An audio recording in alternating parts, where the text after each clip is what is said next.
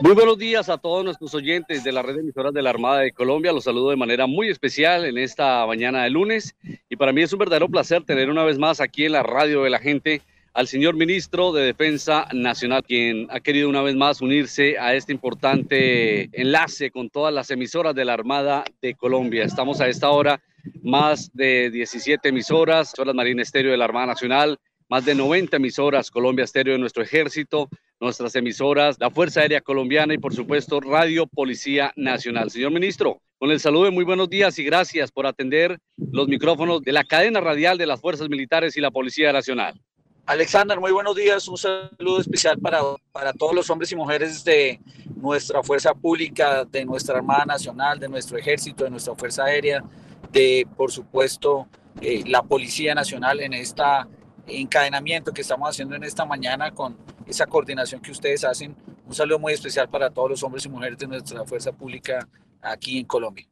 A usted, señor ministro, nuestra gratitud como siempre. Y sí, efectivamente, hemos establecido una alianza muy importante, señor ministro, con toda la cadena de emisoras para poderle llevar toda la información de los hechos que marcan la información en Colombia y el mundo. Señor ministro, entramos en materia con nuestro tema del día de hoy. En los últimos días se ha conocido tras un esfuerzo investigativo y académico de más de un año, el Gobierno Nacional, en cabeza del señor presidente de la República, el doctor Iván Duque Márquez, pues presentó al país el informe de aporte a la verdad en el contexto de la Fuerza Pública para la Memoria Histórica. Y le agradezco de manera muy especial una vez más por atendernos. Señor ministro, ¿cuál es la importancia de este informe, aporte a la verdad, en el marco del contexto de la Fuerza Pública para la Memoria Histórica, señor ministro? Este informe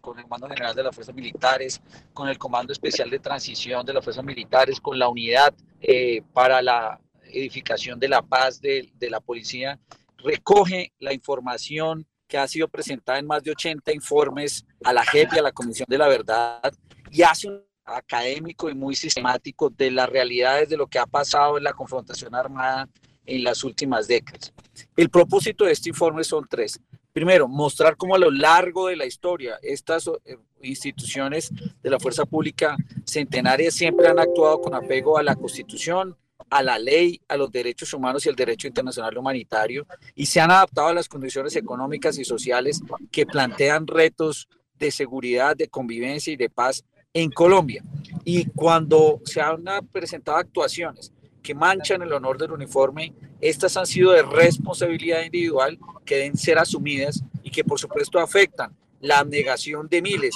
que todos los días cumplen adecuadamente con su función eh, con estricto apego a la ley. Lo segundo que busca presentar el informe es que a lo largo de este tiempo se han presentado por parte de las FARC y en su tiempo como grupo armado ilegal un comportamiento sistemático para aniquilar a las fuerzas militares, a soldados y policías, violando el derecho internacional humanitario y los derechos humanos y creando eh,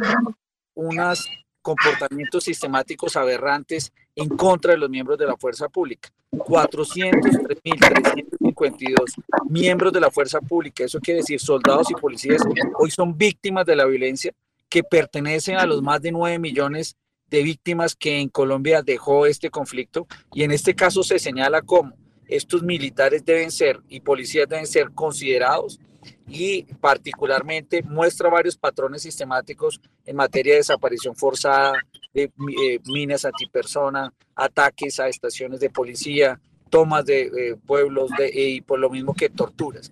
Eso es el segundo énfasis. Y el tercero muestra este informe eh, que a lo largo de la historia de décadas, en más de 16 procesos de paz, la fuerza pública siempre ha sido respetuoso de ella, ha actuado con apego a la ley y ha ayudado a construir esos procesos en apoyo a las decisiones políticas que se presentan. Esos son los tres principales mensajes. Finalmente, lo que hizo el Ministerio de Defensa entregándole este informe aporte la verdad al presidente y con la participación del, del director de la Comisión de Esclarecimiento de la Verdad y con el eh, presidente del Centro de Memoria Histórica, el presidente de la República, eh, Iván Duque, hizo una solicitud respetuosa, teniendo en cuenta la independencia de poderes por la colaboración armónica entre los mismos, para que se, se aperturara un macro caso de crímenes de guerra de la FARC contra las fuerzas militares y especialmente que busque representar allí los 403 mil casos eh, que se han presentado, que hoy están registrados y que deberían ser considerados y evaluados eh, por parte de la JEP en un macro caso especial. Muy importante, señor ministro, la información que usted nos entrega a esta hora de la mañana. Y como le decía al inicio de esta importante entrevista, estamos enlazados en esta importante cadena radial Fuerzas Militares y Policía Nacional y doy paso a nuestros colegas, compañeros y periodistas de nuestras emisoras hermanas Colombia Estéreo del Ejército Nacional. Muy bien, señor ministro, lo saluda JJ Fernández de la emisora del Ejército Nacional. Decía que muy impactante escuchar esa, esas versiones de nuestros soldados, un intendente de la policía herido en cumplimiento de su deber allí Cancipá. ¿Qué le puede decir al país y qué lectura se puede hacer de estas eh, víctimas de nuestras fuerzas militares que exigen, que reclaman una reparación oportuna por parte del Estado? Yo creo que como fuerzas militares y de policía, el hecho de que con este informe de aporte a la verdad se haga visible esas 403.352 eh, víctimas de la violencia que hacen parte de los 9 millones. Aquí la, la primera reflexión es, aquí las FARC, cuando actuaron en su desarrollo de acciones criminales financiadas por el narcotráfico, no actuaron aisladamente o sin responsabilidad de sus cabecillas, actuaron de forma sistemática para la este caso. Como usted lo señala el mismo viernes en el evento que hicimos en el Museo de Memoria Militar, oímos casos que realmente son muy conmovedores de un intendente de la policía especialmente eh, y varios que he conocido yo eh, que demuestran cómo fueron torturados,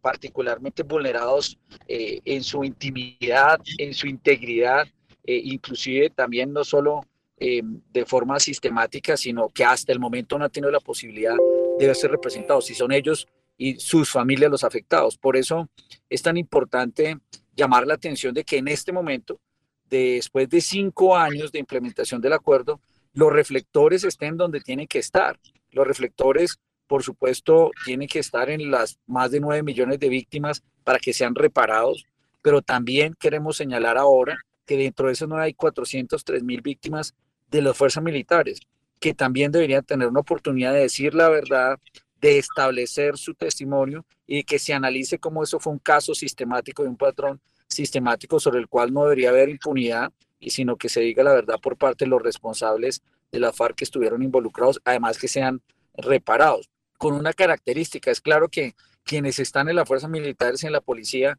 han tomado una decisión, inclusive han hecho un juramento de servir a la patria y son héroes, héroes que muchas veces murieron en combate en cumplimiento de su deber. Pero eh, aquí estamos hablando casos donde hubo fragante violación de los derechos humanos y el derecho internacional humanitario y el derecho de la guerra a 403 mil eh, personas que pertenecían a ellos y sus familias. Entonces, en este caso lo que queremos es resaltar ese hecho eh, y por supuesto en esa medida que en los espacios que va a tener la Comisión de la Verdad se tenga en cuenta, se oiga, se escuche a esas víctimas y en el caso de la JEP, como lo dijo el presidente, que se abra un macro caso especial de modo que también pueda allí hacerse un análisis especial, se entiende el contexto, se entiendan las realidades eh, que vive la fuerza pública y cómo a partir de su trabajo abnegado ha sido parte fundamental de la construcción de los cimientos de nuestra democracia, pero a la vez ha sido víctima.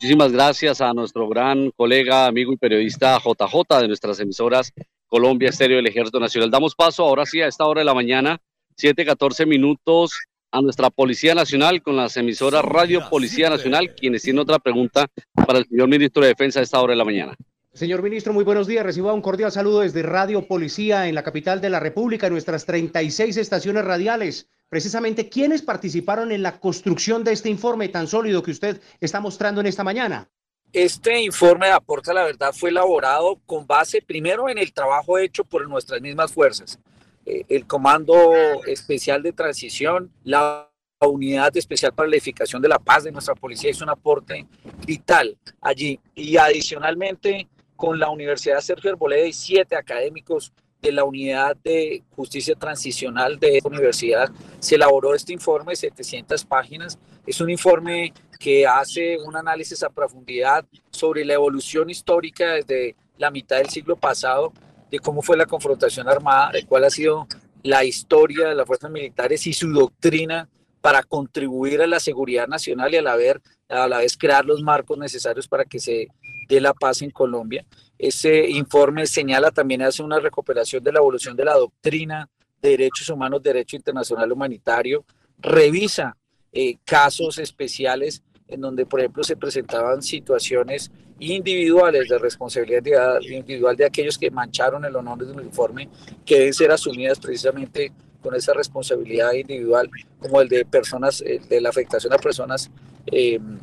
con condición de protección, eh, lo mismo que relaciones con vínculos con el paramilitarismo, analiza esos casos. Analiza también lo que sucedió con el desarrollo regional y la presencia regional de nuestras fuerzas a lo largo de estos años. Aquí aprovecho también que estoy hablando con la emisora de la policía, eh, reconocer el trabajo que hace la policía y muestra cómo fue, eh,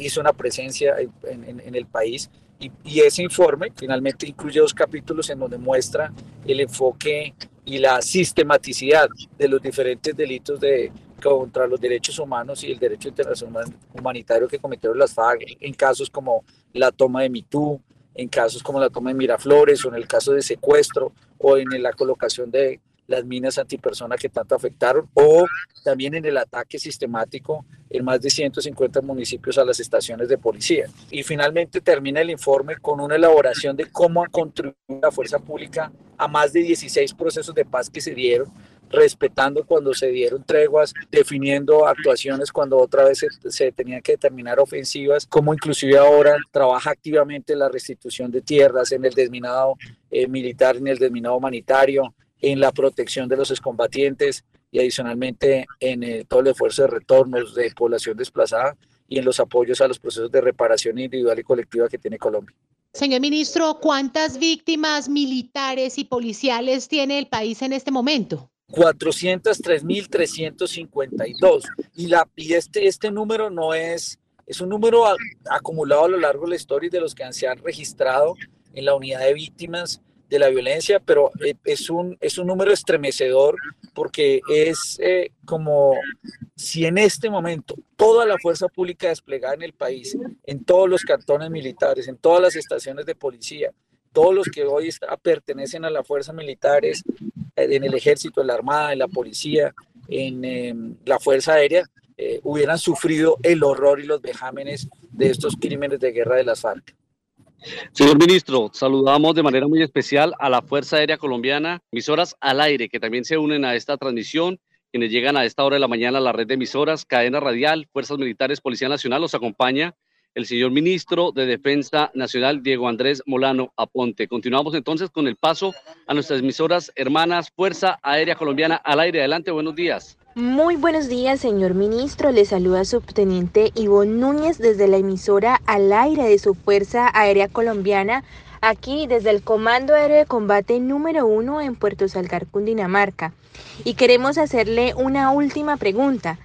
¿Qué es lo más importante que se concluye en esas más de 700 páginas? Eh, en este informe de aporte, la verdad, hay tres conclusiones, que siempre a lo largo de la historia, nuestra fuerza pública, sus soldados y policías han sido héroes de la patria, cimientos de la democracia que han garantizado el progreso de la misma, la libertad y el orden. En segundo término, que en ese, en ese, en ese caso, cuando se han presentado actuaciones en contra de la ley o que manchan el orden uniforme, son, no deberían ser consideradas sino como una responsabilidad individual que por supuesto debe ser asumido con todas las consecuencias y ha habido cero tolerancia con ese tipo de comportamientos por parte de la institucionalidad.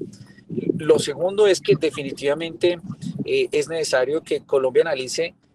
y, trabaje en este proceso, en estos 10 años que faltan del acuerdo de paz, se avance en la verdad, en la reparación y en la justicia frente a todas las víctimas en Colombia, pero aquí se señala especialmente, hay más de 9 millones de víctimas, que hay 403.352 que deben comenzar a ser escuchadas y que los reflectores deben pasar de estar no solo en la fuerza pública, sino en los victimarios, en los verdaderos victimarios que crearon este tipo de aberraciones que afectaron tanto a todas las víctimas en Colombia, pero también que la fuerza pública es víctima. Y finalmente, eh, señalar que han sido la fuerza pública constructores de paz, han creado las condiciones para ganar la victoria, dar seguridad y al mismo tiempo para garantizar y estructurar mecanismos para que cualquier iniciativa de paz en Colombia pueda prosperar. Señor ministro de Defensa Nacional, doctor Diego Andrés Molano Ponte, muchísimas gracias, señor ministro, por haber atendido los micrófonos de la cadena radial de las Fuerzas Militares y la Policía Nacional. Mil y mil gracias, señor, en este enlace nacional. Más de 200 emisoras a esta hora para recibir de primera mano esta importante información. Muchísimas gracias, señor ministro. Es un placer poderlo tener en la cadena radial de las Fuerzas Militares y la Policía Nacional en esta nueva estrategia como medios de comunicación.